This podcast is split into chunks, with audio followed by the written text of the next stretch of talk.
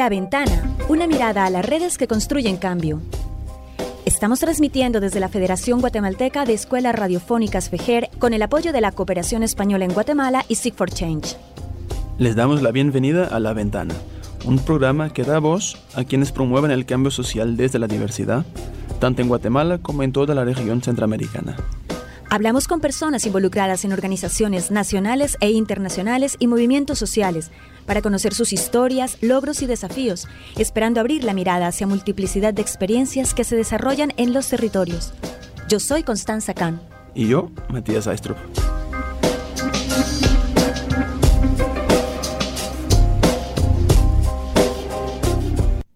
Muy buenas tardes, les damos a todos y todas la bienvenida a nuestro programa La Ventana. Estamos transmitiendo desde la 1420 AM en Zona 1 de Ciudad de Guatemala. Recuerden que pueden escuchar nuestros programas anteriores en Spotify La Ventana de Fejer o en anchor.fm slash La Ventana. Ahí podrá descargar también nuestro podcast. Ahora de cara a un nuevo gobierno son muchas las preguntas que surgen en torno a lo que va a pasar con las políticas de Estado frente al tema de violencias machistas. Guatemala desafortunadamente sigue en, incremento en temas de violencia, de femicidios, y es, pareciera que lo que se hace no es suficiente. Por eso es tan importante saber, conocer qué va a suceder a nivel político, cómo el gobierno va a abordar esta gran problemática que afecta no solamente a Guatemala, sino a América Latina. Las cifras de violencia son tan, tan dramáticas que se necesitan políticas públicas bastante fuertes y el apoyo y las alianzas con organizaciones de sociedad civil. Hay muchos dictámenes de organizaciones internacionales que obligan a los estados a que tomen medidas para frenar este flagelo, pero parece, sigue pareciendo que todo es insuficiente. Hoy en nuestra cabina tenemos como invitado al Grupo Guatemalteco de Mujeres, conocido como GGM. Es una organización feminista que nació en 1988 como un grupo inicialmente de autoayuda, pero que evolucionó hacia una organización que ahora investiga, genera conocimiento y propone e implementa estrategias de intervención para defender los derechos de las mujeres y erradicar las violencias que las afectan. Está con nosotros Fabiola Ortiz, hace parte del, es la coordinadora del programa de comunicación de GGM. Bienvenida Fabiola, muchas gracias por acompañarnos. Muchas gracias, encantada de estar en este espacio. Buenas tardes al público que nos escucha. Fabiola, eres como de la casa porque cuando entraste todo el mundo te saludaba y me sentía yo la, la que no te conocía, por Dios, qué vergüenza. ¿Hace cuánto estás vinculada con el grupo guatemalteco de mujeres? Bueno, es una historia de más o menos 20 años, eh, no necesariamente dentro del grupo, pero sí la mayor parte con participando dentro del grupo, pero con una experiencia de más o menos 20 años de impulsar estrategias y políticas de prevención de la violencia contra las mujeres. Háblanos sobre la misión de esta organización. ¿Cómo y por qué fue creada? Bueno, nosotros somos una organización feminista eh, reconocida en el ámbito nacional e internacional y nuestro propósito es contribuir a la erradicación de la violencia contra las mujeres causada por, supuesto por las, todo el sistema de opresión y el sistema patriarcal que impera en esta sociedad. El hecho de estar frente a la violencia día a día de las mujeres que han recurrido a nuestra organización para pedir ayuda nos ha hecho una organización eh, que ha puesto como principal objetivo justamente acompañar a las mujeres pero también eh, impulsar todas aquellas medidas a nivel más general en la sociedad eh, para erradicar este problema que es más bien un problema estructural y no un problema particular de las mujeres. Ya llevan casi 30 años. ¿Cómo fueron esas semillas eh, de, que dieron lugar a, esta organización tan potente? Bueno, las primeras mujeres que se reunieron, imagínate tú, hace 30 años, cuando no habían leyes, no habían políticas públicas, se reunieron a reflexionar sobre la situación de las mujeres y sus mismas situaciones, sus propias situaciones de violencia, a reflexionar junto a otras mujeres eh, que a nivel internacional también lo estaban haciendo y creando mecanismos. Eh, se tuvo la decisión, digamos, de acompañar a las mujeres en este proceso de ir sanando, pero también de ir superando, ir, digamos, eh, erradicando en sus vidas, particularmente la violencia contra las mujeres. Esta situación, digamos, eh, hizo que GGM asumiera un compromiso en desarrollar toda una, digamos, una metodología y una forma de intervención que dio lugar al primer centro de apoyo integral para mujeres sobrevivientes de violencia. Empezó con un centro, eh, digamos, bastante pequeño, digamos, que es el Centro de Apoyo de la, eh, Mujer Mary Langer, con un equipo de mujeres profesionalmente eh, preparadas y un equipo multidisciplinario desde una visión integral. Desde el principio GGM ha intervenido en, en estas en esta propuesta de atención y acompañamiento a las mujeres con un equipo de mujeres profesional y, en el área médica, en el área legal, psicológica, social y de apoyo, eh, con grupos de autoayuda, etcétera, creando de esa manera un modelo de atención que ha sido desarrollado durante todos estos 30 años y que eh, ha servido de modelo de modelos para que hoy otras instancias, como, por ejemplo el Ministerio Público y el organismo judicial, también puedan tener, digamos, una variante de, de modelos de atención a las mujeres que acuden a sus puertas a pedir apoyo. Luego me gustaría ampliar sobre este modelo de atención. Cuéntanos ahora ¿Cómo llegan eh, las mujeres a, a, ustedes? ¿Cómo hay alguna alianza de otras organizaciones de mujeres? ¿Cómo buscan la ayuda de, de GGM? Bueno, inicialmente, pues podemos decir que eran las mismas mujeres que nos conocían, que estaban cerca de nosotras, de las organizaciones, nuestras familias, eh, y que eh, de boca en boca pues se fue conociendo la labor de GGM. Sin embargo, eh, con el correr del tiempo, em, las mismas instituciones del Estado comprendieron que era necesario que las mujeres tuvieran acompañamiento y son estas mismas instituciones las que muchas veces refieren a las mujeres que llegan a solicitud, a solicitar alguna ayuda o a poner alguna denuncia, eh, las refieren al grupo porque saben que de esa manera ellas van a poder tener mucho más fortaleza para continuar con sus procesos eh, judiciales o cualquier otro tipo de proceso que, se lleve. En ese sentido, eh, también entonces son las mismas instituciones las que refieren a GGM y por supuesto, el trabajo de 30 años ha tenido una incidencia tanto en política pública, estamos, somos parte de una política pública nacional ya, y en el Plan Nacional para la Prevención de la Violencia contra las Mujeres. Encontramos también eh, una referencia a, la atención a las víctimas y a las sobrevivientes de violencia en, el Instituto sobre la Víctima. Es muy interesante cómo una estrategia de trabajo que surgió en 1991 y luego crearon un albergue temporal en el 97 a través de estos centros de apoyo integral de mujeres. Uno de los logros más significativos es efectivamente posicionar el tema y esta experiencia como una buena práctica. ¿Cómo fue ese proceso eh, de diálogo con, con, el Estado, de que asuman este modelo como una experiencia que valía la pena replicar como una política? Bueno, eh, cuando surge Conaprevi, después de que surge Conaprevi, en ese tiempo, pues también GGM intenta de alguna manera que el Estado asuma esa, esa labor, digamos, de, de, acompañar a las mujeres para que, digamos, sea el mismo Estado el que, el que tenga la responsabilidad, digamos, frente a la violencia contra las mujeres y su atención integral. Sin embargo, fue un proceso muy difícil, ¿verdad? Bastante complicado, no hubo respuesta, podríamos decir, del Estado.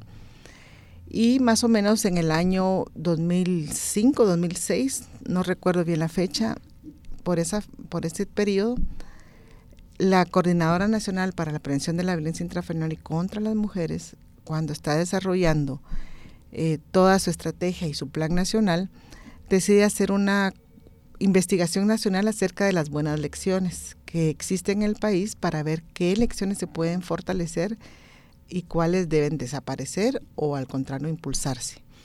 En cuanto a la atención integral, decide eh, consultar a las organizaciones y a las instituciones acerca de modelos de atención integral para, por supuesto, impulsar el eje estratégico de atención integral dentro del Plan Nacional.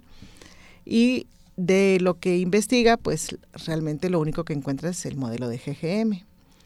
Decide la CONAPREVI con toda su institucionalidad revisar el modelo de atención, analizar los resultados que ha tenido durante esos años, que fue más o menos ya con una experiencia bastante, bastante fuerte, digamos, y eh, decide retomarlo y tomarlo como base para el modelo de atención integral de otros centros de apoyo integral que deben ser abiertos en el país, como una estrategia que está en el Plan Nacional para la Prevención de la Violencia contra las Mujeres, en donde indica que al menos debe haber un centro de apoyo integral en cada departamento. Tomando esa experiencia para los centros de apoyo integral de otros departamentos, también surge la, el análisis y, digamos, la inquietud dentro de la CONAPREVI, que ya conocía este modelo, de poderlo adaptar al Ministerio Público y al organismo judicial en cuanto a la atención integral y es así como, como sirve de base para el modelo, para el MAI y el SAI, que son los modelos de atención de ambas instituciones. Antes de convertirse en una política, ¿cómo era la estrategia de sostenibilidad de, esta apuesta? Eh, ¿Cómo se financiaban? ¿Cómo trabajaban? Bueno, hay muchas maneras, digamos, pero principalmente creo que con la ayuda, digamos, de las mismas eh, mujeres, de las organizaciones, del voluntariado de muchas de estas mujeres que, dieron, digamos, mucho, mucho tiempo de su vida para, para hacer este trabajo y el compromiso que adquirieron, porque en, realidad pues es difícil eh, que haya cooperación económica para este tipo de, acciones. Sin embargo, también se contó en algunos, en algunos eh, digamos, mm, en algunos eh, procesos concretos ayuda, digamos, de, gobiernos, de gobiernos amigos que cooperaron con, fondos. Cuéntanos un poco sobre em, el modelo como tal. ¿Es una buena práctica? ¿Tiene eh, a nivel integral un acompañamiento a estas mujeres que han sido víctimas y que han vivido historias terribles? Claro. ¿Cómo ha sido eh, ese desarrollo de esa experiencia, de esa estrategia de, de, acompañamiento y atención? Bueno, el modelo de atención integral surge también, digamos, como una, como una estrategia de doble vía, porque son las mujeres las que nos ayudan a comprender cómo es la situación de la violencia contra las mujeres. Al contarnos sus historias, al compartirnos lo que ellas pasan en el día a día, vamos aprendiendo y vamos entendiendo, digamos, los grandes retos y las grandes eh, dificultades que tienen las mujeres en el acceso a, una vida libre de violencia. Con esa información cotidiana y diversa que, llega a nuestras puertas, eh, el modelo de atención tuvo desde un principio la comprensión de que debía ser un modelo que garantizara la calidad y la calidez en la atención, que no podíamos, digamos, dar una atención que no permitiera a las mujeres, por ejemplo, la confianza en que su vida iba a estar segura, o por ejemplo, es un modelo que puede garantizar que las mujeres son las que toman las decisiones y no nosotras por ellas, o sea, que respeta la autonomía y que lo que propone al final de, de, de la apuesta del modelo es fortalecer su empoderamiento para la toma de decisiones para adquirir una vida libre de violencia, para dejar atrás todo aquello, digamos, que le, que le que le dificulte alcanzarla y que esté en sus manos, digamos, en, cuanto a toma de decisiones. Es decir, es un modelo integral en cuanto al abordaje, pero que, tiene un enfoque feminista desde el punto de vista de la construcción de, de esta colectividad que somos las mujeres como sujetas y cómo debemos de ir eh, creando nuestras propias autonomías y nuestros propios empoderamientos. Vamos a una pausa y regresamos para hablar un poco más sobre este modelo y este acompañamiento. En la 1420 AM suena Pensamiento. En la 1420 AM suena Juventudes. En la 1420 AM suena La Defensa del Territorio. Ahora en el Departamento de Guatemala puedes sintonizar Radio Fejer. Escuche una programación diversa, amena y cultural. Escuche Radio Fejer, comunicando buen vivir. Gracias por preparar el almuerzo. Te queda muy rico el guiso. Gracias, cariño. Los dos cocinamos muy bien. Y lo mejor de todo es que encontramos la manera de ambos hacerlo para dar el ejemplo de lo que nos toca. Y que no seas únicamente tú la que lo haga siempre. Me alegra mucho que actúes así. De esa manera el cuidado del hogar y la madre tierra lo realizamos juntos y nos cuidamos todas y todos.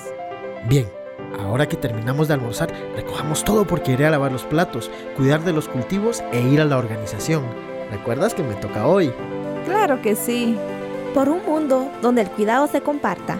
Un mensaje del sector de mujeres con el apoyo de WeEffect.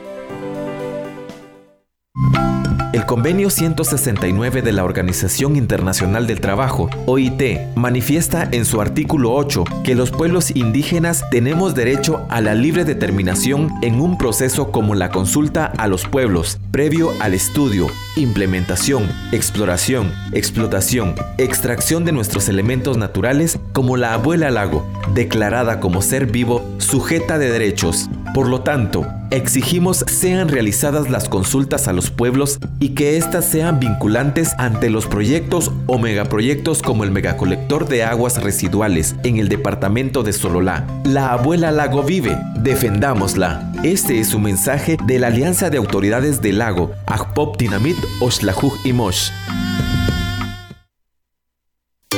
En la 1420 AM suena Pensamiento. En la 1420 AM suena Juventudes. En la 1420 AM suena La Defensa del Territorio. Ahora en el Departamento de Guatemala puedes sintonizar Radio Fejer. Escuche una programación diversa, amena y cultural. Escuche Radio Fejer, comunicando buen vivir. Tienes un familiar desaparecido. ¿Quieres encontrarlo? Llama al 5909-1103. Danos tu muestra de ADN. Ayúdanos a identificarlo. Llama ahora al 5909-1103. Fundación de Antropología Forense de Guatemala. Escuche este y todos los sábados, de 11 a 12 horas. Música y charlas. Información sobre el acontecer nacional y sobre los derechos y demandas de la población con discapacidad. Entrevistas, reportajes y notas especiales. Conduce Sebastián Toledo desde la Federación Guatemalteca de Escuelas Radiofónicas. FEJER 1420 amplitud modulada. Recuerde, desde este sábado, de 11 a 12 horas.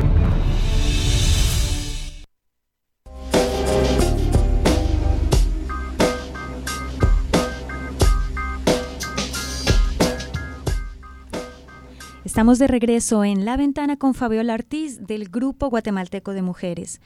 Fabiola, dentro la, la organización GGM tiene diversos centros de atención en, diferentes sitios de la ciudad, me imagino.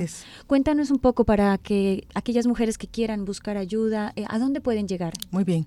Eh, GGM tiene cuatro centros de apoyo integral, uno en la ciudad de Guatemala, otro en Escuintla, en Suchitepeques y en Baja Verapaz, en Rabinal, Baja Verapaz. Estos cuatro centros están en esas localidades, pero eso no implica que, digamos, se puedan atender mujeres que viven en, digamos, en departamentos cercanos o, digamos, que estando en esa localidad, pues quieren acudir a un centro de apoyo integral. Finalmente, pues eh, podemos nosotros eh, trabajar o aceptar o darle la bienvenida a mujeres de todo el país. Eh, hablábamos fuera de micrófono que ustedes también en estas situaciones reciben a mamás y a, niños y niñas que en algunos casos salen huyendo por estas situaciones de violencia. Bueno, el, como parte del modelo de atención integral tenemos el albergue. Este, digamos, es un lugar seguro, eh, adecuado y con las condiciones necesarias para brindar lo que las mujeres necesitan en situaciones de mucho riesgo cuando no pueden, digamos, tener o contar con la ayuda de, la familia o las condiciones no lo permiten. Entonces nosotros brindamos un, espacio de vida, digamos, para las mujeres, sus hijos y sus hijas. Eso implica eh, niños y niñas mm, menores de 12 años. Por las condiciones en que las mujeres llegan, mm, es muy difícil que puedan separarse de ellos y nosotros hemos impulsado esta estrategia de no, no separarlos. Y es así como muchas veces también nos los envían por parte de las instituciones, especialmente cuando son órdenes de juez. Eh, de esa manera los, los envían y nosotros los atendemos. GGM tiene otras líneas de, de, trabajo también y otros programas. Háblanos un poco de esas otras estrategias. Bueno, entre los programas que nosotros ah, ah, damos es, bueno, el programa donde impulsamos los centros de, con el que impulsamos los centros de apoyo integral se llama Apoyo y Seguridad Integral.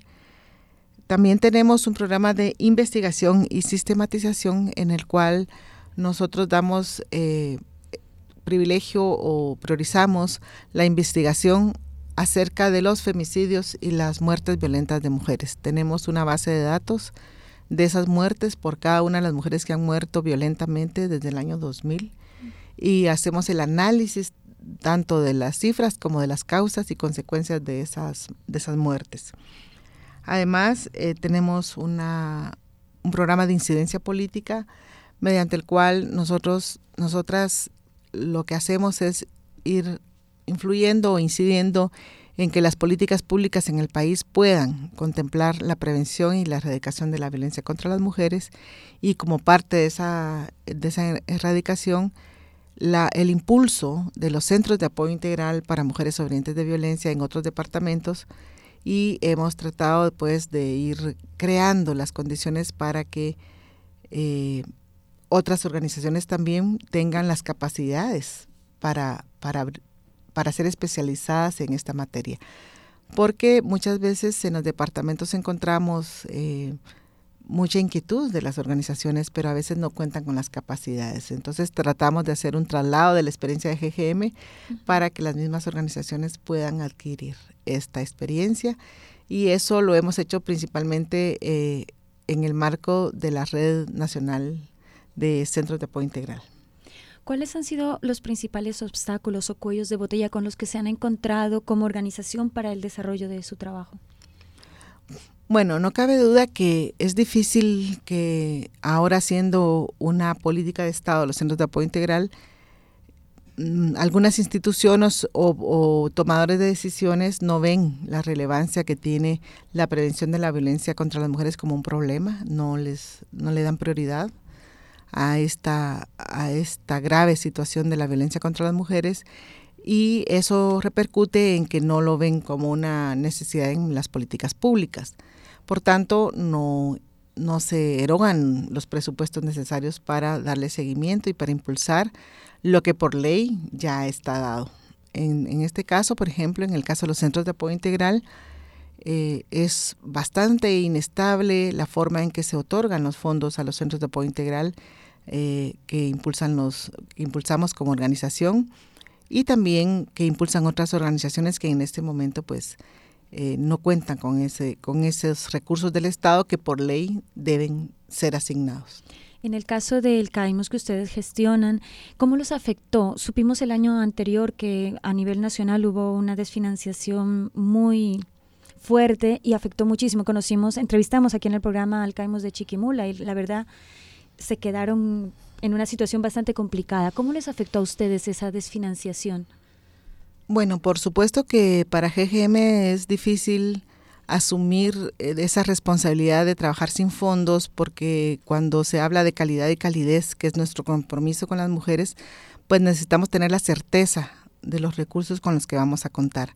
Sin embargo, pues sí fue difícil durante todo el año no contar con esa, esa certeza porque fue hasta finales del año, el último día del año, en donde se recibieron los recursos de todo el año.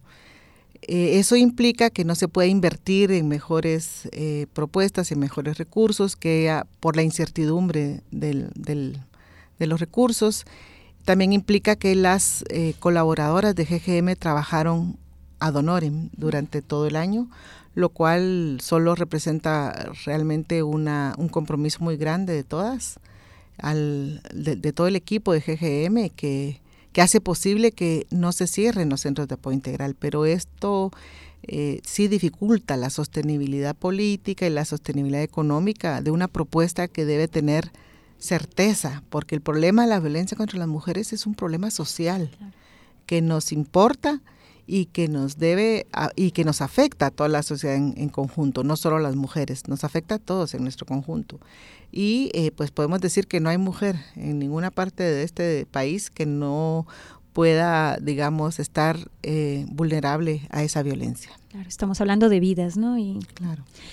Eh, cuéntanos cómo está actualmente el marco institucional y legal en temas de protección de las mujeres en estas situaciones de violencia. Bueno, contamos ahorita mismo con la vigencia de la ley contra el femicidio y otras formas de violencia contra las mujeres. Esta ley nos permite una serie de estrategias dirigidas tanto a la prevención como a la, atención y a la sanción de la violencia contra las mujeres. Es una eh, ley, digamos, tanto de prevención como también eh, de fortalecimiento de las instituciones del Estado. Allí podemos encontrar justamente eh, todas estas estrategias para prevenir de forma, digamos, la prevención primaria propiamente dicha de la violencia, que es el cambio de patrones socioculturales eh, que transformen, digamos, esos imaginarios que generan la violencia contra las mujeres, que es, es, la opresión y la discriminación y la desigualdad que sufrimos las mujeres en, en, sociedades patriarcales como la nuestra. Entonces, esos patrones culturales, el cambio de esos patrones culturales debe requerir una acción de Estado para eh, modificar, digamos, esa cultura de discriminación y de violencia. Eso es una de las, digamos, de las de los de los ejes principales de la ley contra el femicidio. También, digamos, la ley contra el femicidio prevé el fortalecimiento de la institucionalidad como es la CONAPREVI, eh, la CEPREM, la Secretaría Presidencial de la Mujer y la Defensoría de la Mujer Indígena, entre otras, así como las otras unidades o, dependencias que tengan que ver con los derechos de las mujeres, con el objeto de ir eh, fortaleciendo la respuesta del Estado en la atención, en la prevención y digamos en toda la respuesta que es obligatoriedad del Estado asumir para prevenir la violencia. Por ejemplo, no podemos eh, pretender que las mujeres por sí mismas pongan una denuncia si no encuentran una respuesta efectiva, por ejemplo, en el Ministerio Público. Entonces tenemos la necesidad de que también las instituciones fortalezcan todas las medidas y todas las responsabilidades que tienen y que las pongan al servicio de esta prevención de la violencia. Y además la atención integral, que eh, parte de esa atención integral recae en los centros de apoyo integral, que es la atención y la prevención cuando la violencia ya sucedió en la vida de las mujeres, que es cuando el Estado ha fallado, ¿verdad? Entonces, ¿quién asume esa, esa prevención cuando el Estado ya falló y las mujeres están sufriendo la violencia. Que lo que a la par es la prevención del femicidio. Vamos a una pausa y regresamos en breve con Fabiola para conocer un poco más sobre GGM. En la 1420 AM suena Pensamiento. En la 1420 AM suena Juventudes. En la 1420 AM suena La Defensa del Territorio. Ahora en el Departamento de Guatemala puedes sintonizar Radio Fejer. Escuche una programación diversa, amena y cultural. Escuche Radio Fejer, comunicando buen vivir. ¿Qué tal Armando? ¿Y eso que estás en el mercado comprando verduras? Esa es tarea de las mujeres. No, Luis, ese es un pensamiento equivocado. Esa es una tarea compartida en la casa y en sociedad. Desde los más pequeños hasta los mayores trabajamos. Bueno, si a vos te gusta apoyar, es tu problema. No, Luis, no es apoyo. Es responsabilidad de todas y todos los integrantes de la familia. No es una obligación exclusiva para las mujeres. Por un mundo donde el cuidado se comparta. Un mensaje del sector de mujeres con el apoyo de WeEffect.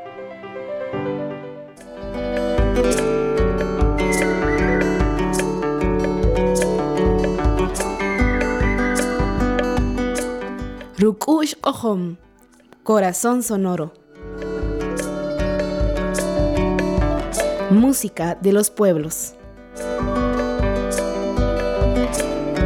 Les invito a escucharnos los jueves a las 12 horas por Radio Fejer 1420 AM.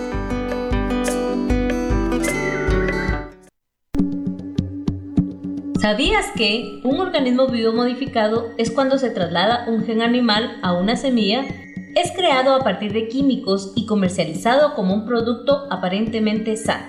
Pero, ¿qué impacto provocan los transgénicos? Atenta contra los conocimientos ancestrales y la biodiversidad.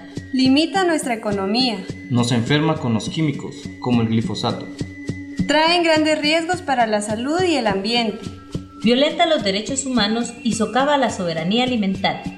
Alzamos nuestra voz y decimos no a los transgénicos y el reglamento que los promueve en Guatemala. Este es un mensaje de la Red Nacional por la Defensa de la Soberanía Alimentaria en Guatemala, REDSA, y Alianza Nacional para la Protección de la Biodiversidad, ANAPRO. Para salvaguardar la abuela lago, se creó en el año 2012 el Acuerdo Gubernativo número 12-2011, que obliga a las municipalidades, chaleteros, hoteleros, beneficios de café, entre otros, a implementar su planta de tratamiento que recoja y limpie las aguas previo a su entrada al lago. Lamentablemente, este acuerdo no se cumple. Exijamos a que los gobiernos ejecuten esta acción gubernativa para poder sanar a nuestra abuela lago. La abuela lago vive, defendámosla. Este es un mensaje de la Alianza de Autoridades del Lago Ajpop-Dinamit Oshlajujimosh. En la 1420 AM suena Pensamiento. En la 1420 AM suena Juventudes. En la 1420 AM suena La Defensa del Territorio. Ahora en el Departamento de Guatemala puedes sintonizar Radio Fejer. Escuche una programación diversa, amena y cultural. Escuche Radio Fejer, comunicando buen vivir.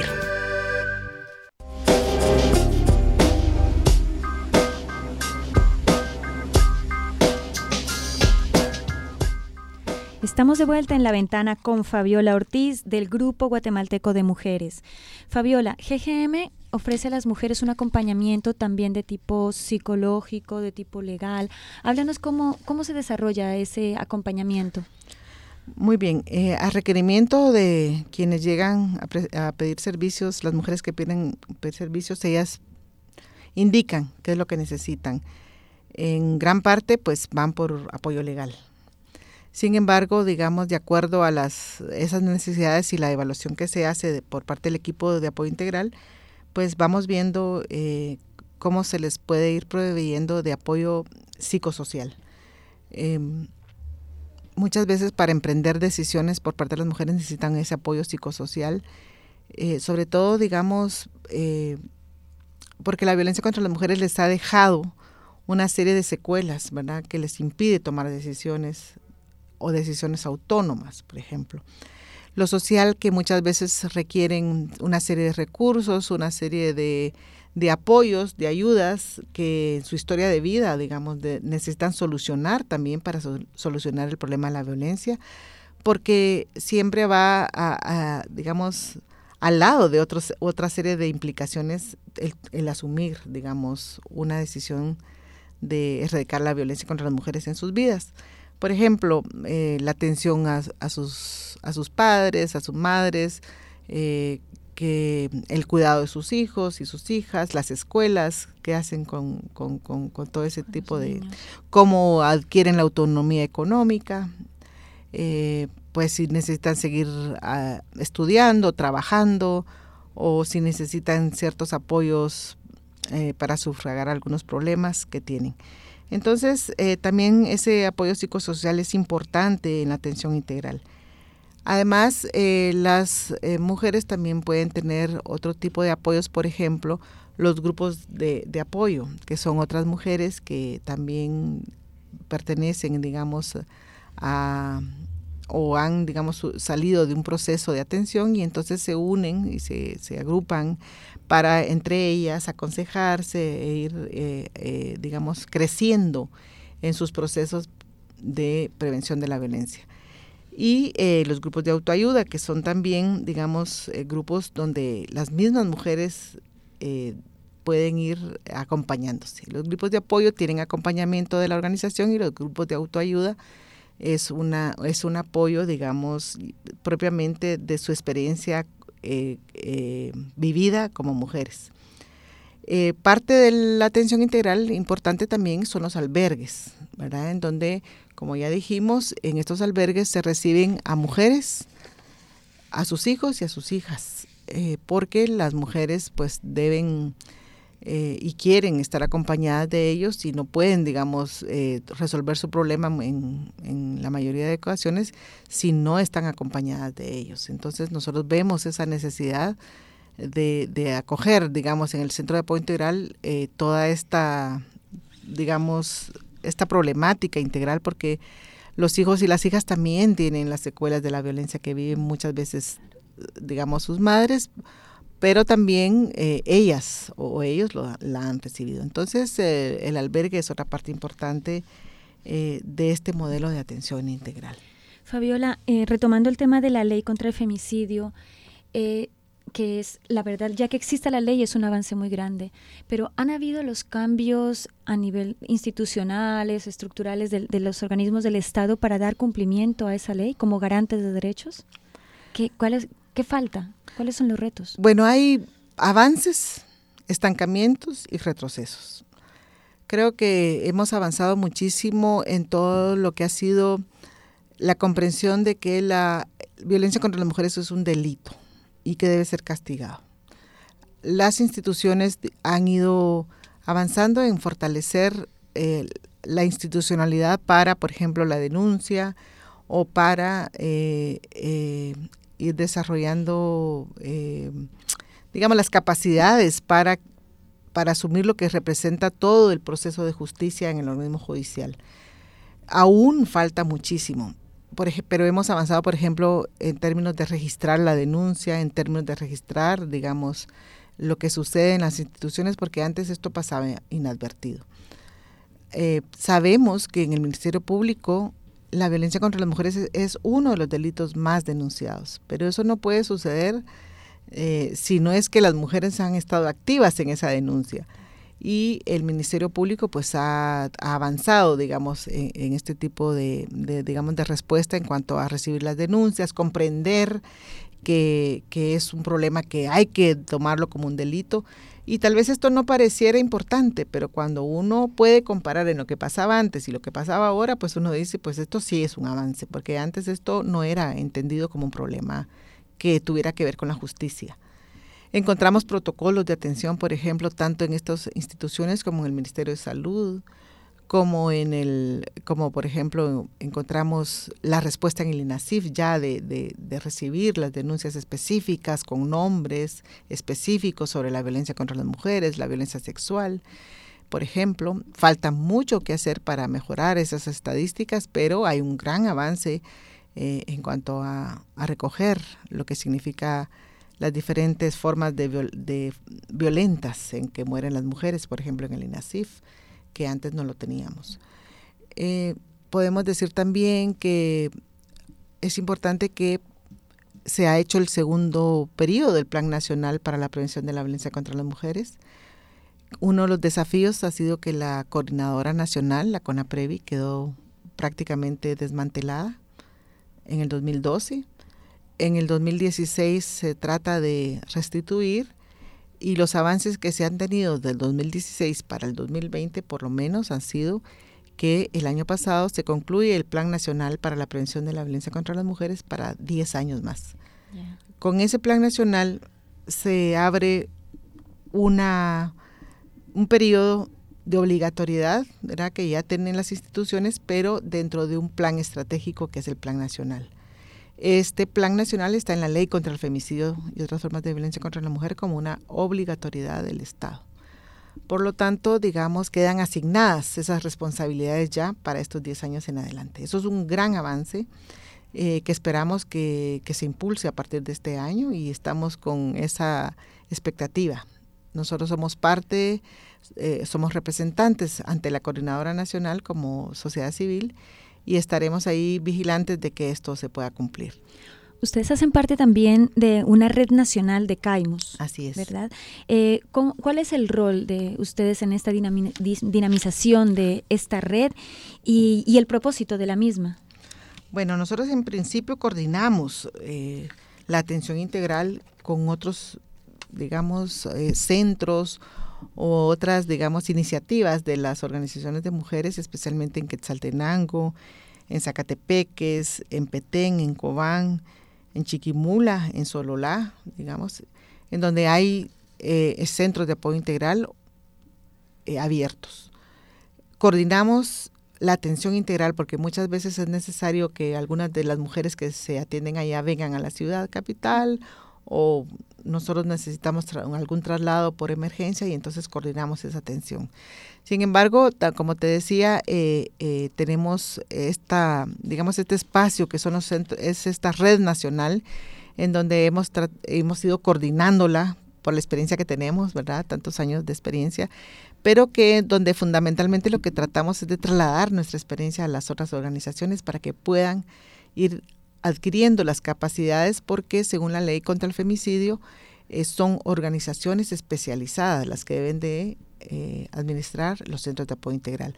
Algunas de estas organizaciones, como por ejemplo eh, Nuevos Horizontes, pues también tienen muchísimos años de, de, trabajar en los centros de apoyo integral y entonces lo que hacemos es fortalecernos mutuamente ir adquiriendo las experiencias y pues nosotros tratamos de coordinar ese esfuerzo.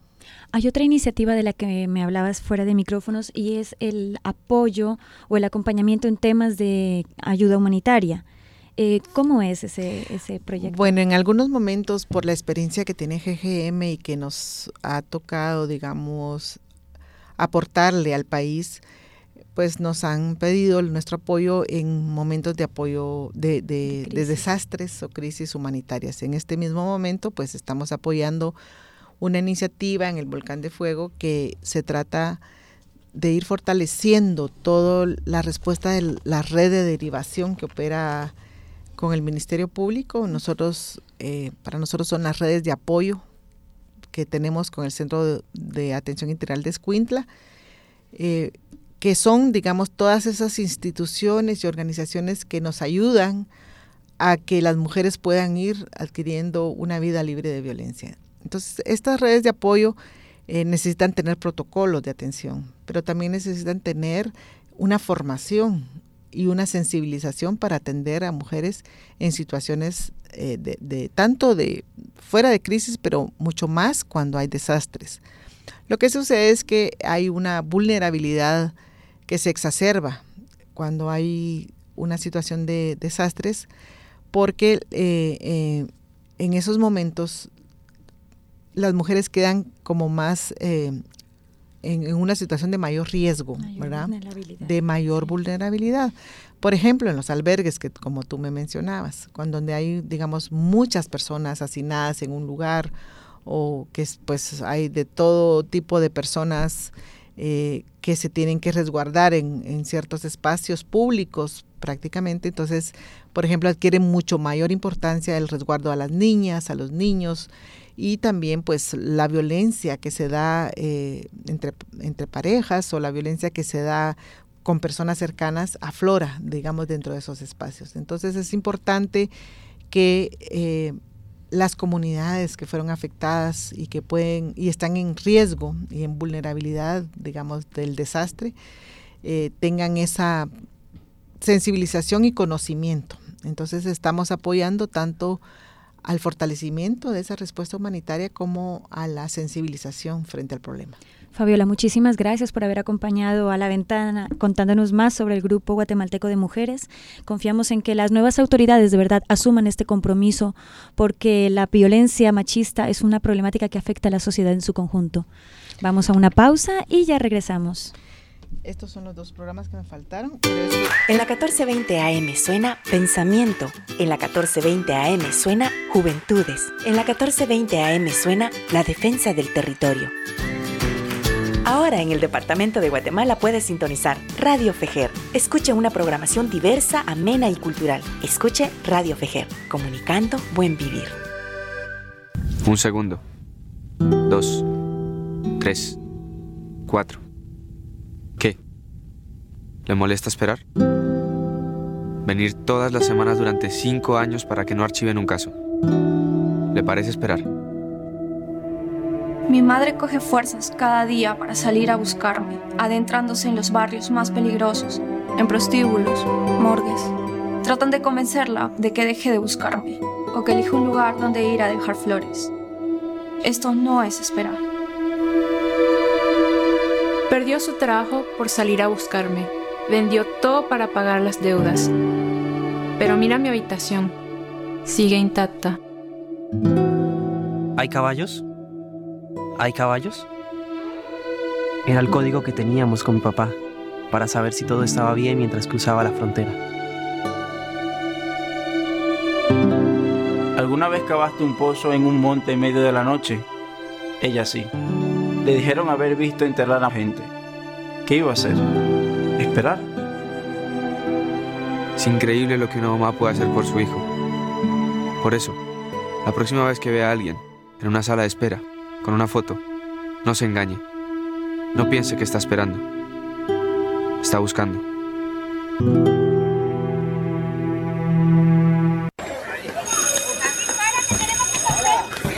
¿Qué tal Samuel? ¿Qué pasó con tu primo? ¿Logró cruzar a los Estados Unidos? Ya pasaron dos meses vos y lo tienen en una estación migratoria, esperando por su solicitud de asilo. Escuché que tienen retenidas a muchas personas en diferentes estaciones migratorias. Ojalá las atiendan. Recordad que toda persona tiene derecho a solicitar refugio. Actualmente, cientos de migrantes y solicitantes de refugio esperan en estaciones migratorias de México y Estados Unidos, privados de su libertad y sin garantizarles su seguridad. Todas las personas tenemos derecho a vivir con dignidad y a tener la libertad de elegir dónde hacerlo. Este fue un mensaje de la Mesa de Coordinación Transfronteriza, Migraciones y Género, Guatemala, México. Soy autoridad de mi comunidad. Soy agricultora. Soy empresaria. Soy defensora. Soy tejedora. Soy ama de casa. Soy mujer. Nuestro aporte a la vida y bienestar de nuestra comunidad y de las sociedades es fundamental, muy valioso. Sin embargo, no es reconocido de esa manera. Es por eso que apoyamos la Ley de Desarrollo Económico de las Mujeres, Ley DEM, número 5452, y exigimos al Congreso de la República de Guatemala su aprobación, la cual es un aporte en la dignificación del trabajo de las mujeres guatemaltecas en la construcción del buen vivir para todas y todos. Un mensaje de la Articulación Nacional de Mujeres Tejiendo Fuerzas para el Buen Vivir, a Sontevi y Recmuric, con el apoyo del Liderando desde el Sur.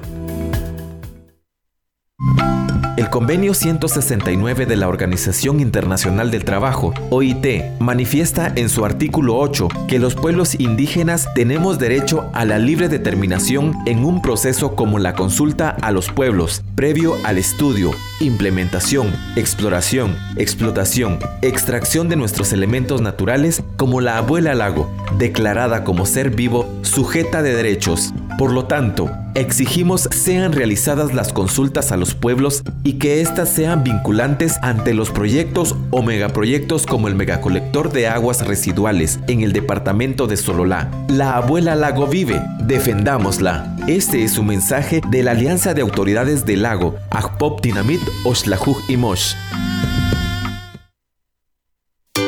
En la 1420 AM suena Comunicación Popular. En la 1420 AM suena Memoria Histórica. En la 1420 AM suena Palabras de Mujeres. Ahora en el Departamento de Guatemala puedes sintonizar Radio Fejer. Escuche una programación diversa, amena y cultural. Escuche Radio Fejer, comunicando buen vivir.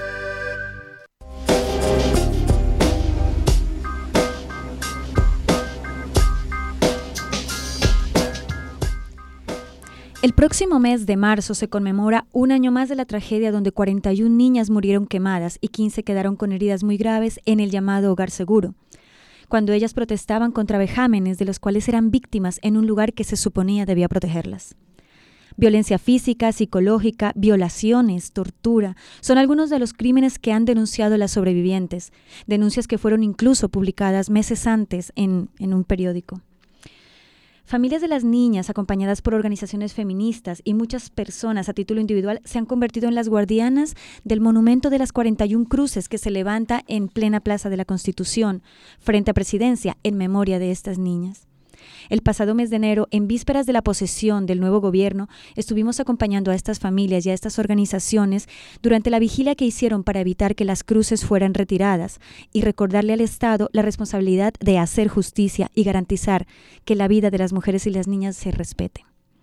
Allí conversamos con Rosa Gallardo, es una activista de esos colectivos que acompañan a las madres en su lucha por la justicia y por la reparación y promueven la protección de este sitio de memoria en la plaza. Escuchemos a Rosa. Eh, buenas tardes para todas las que nos oyen. También un fuerte abrazo desde Guatemala, desde este altar de la Plaza Las Niñas 8 de marzo, al colectivo al cual pertenezco. Eh, en este momento nosotros vamos a hacer la toma por 72 horas de esta plaza. Aquí vamos a dormir, vamos a hacer una vigilia por la memoria y la historia y por la impunidad que el gobierno saliente se lleva, que es Jimmy Morales y también para recibir el nuevo gobierno, para hacerle ver que nosotros no vamos a descansar, no vamos a olvidar, no vamos a perdonar, no nos vamos a reconciliar hasta que haya realmente juicio y castigo para los responsables y los asesinos de las niñas.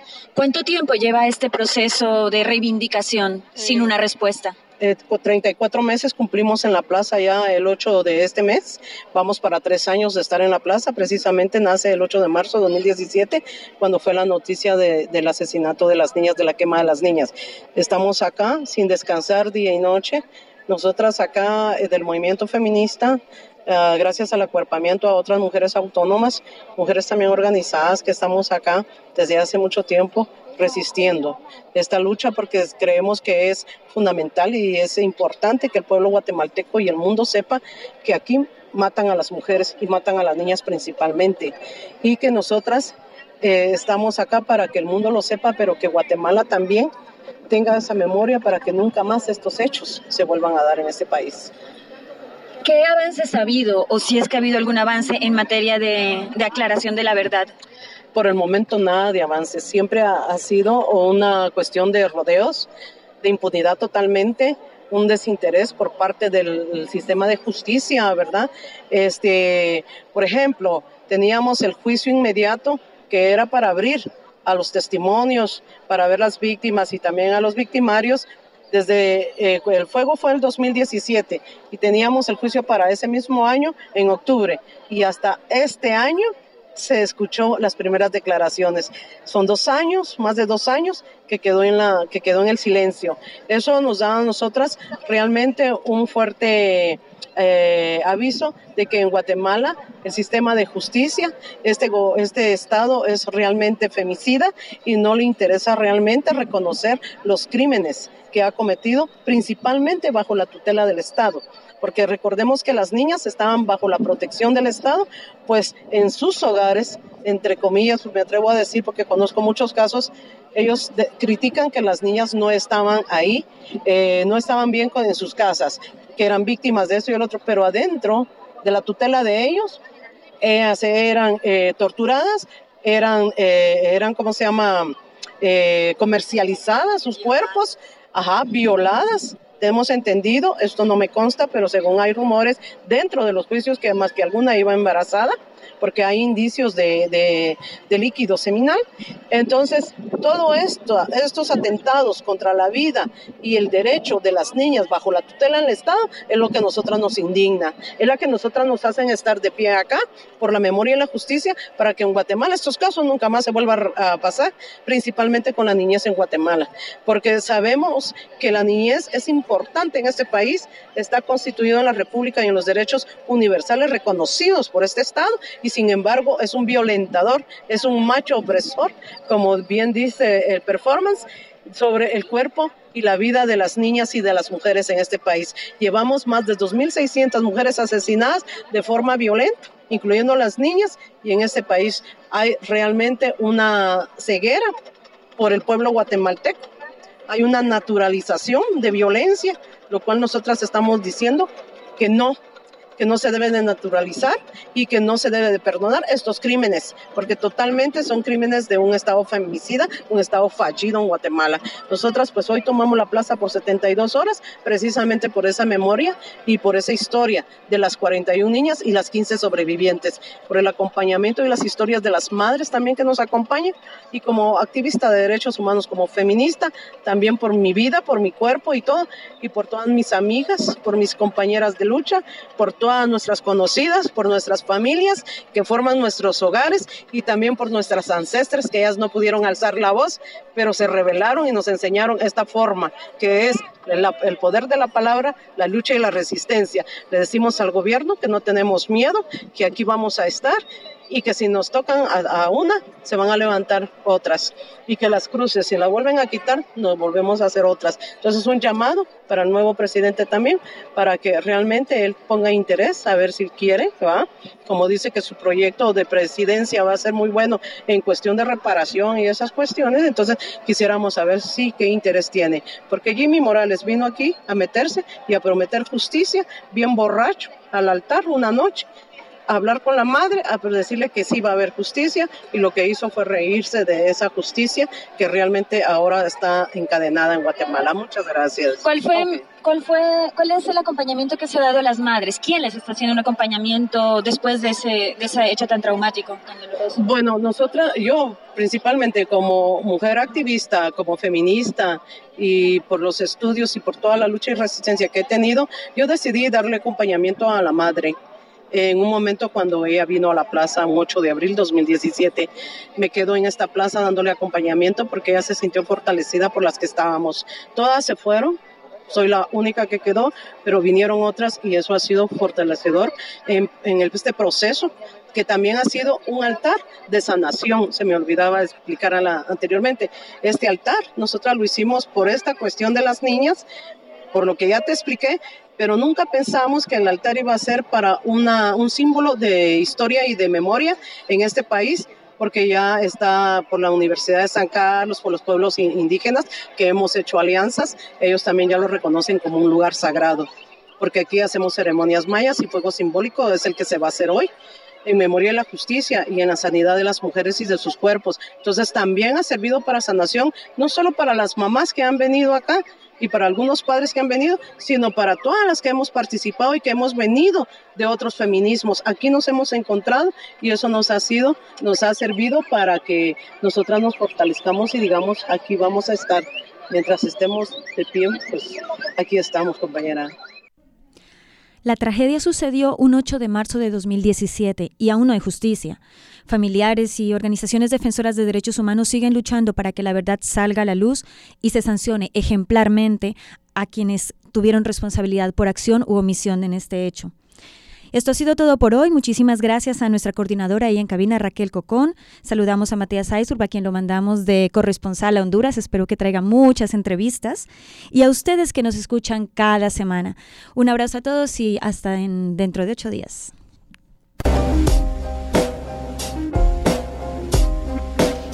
La música utilizada en este programa es de Sangre Maíz, de Grupo Semilla y Grapes.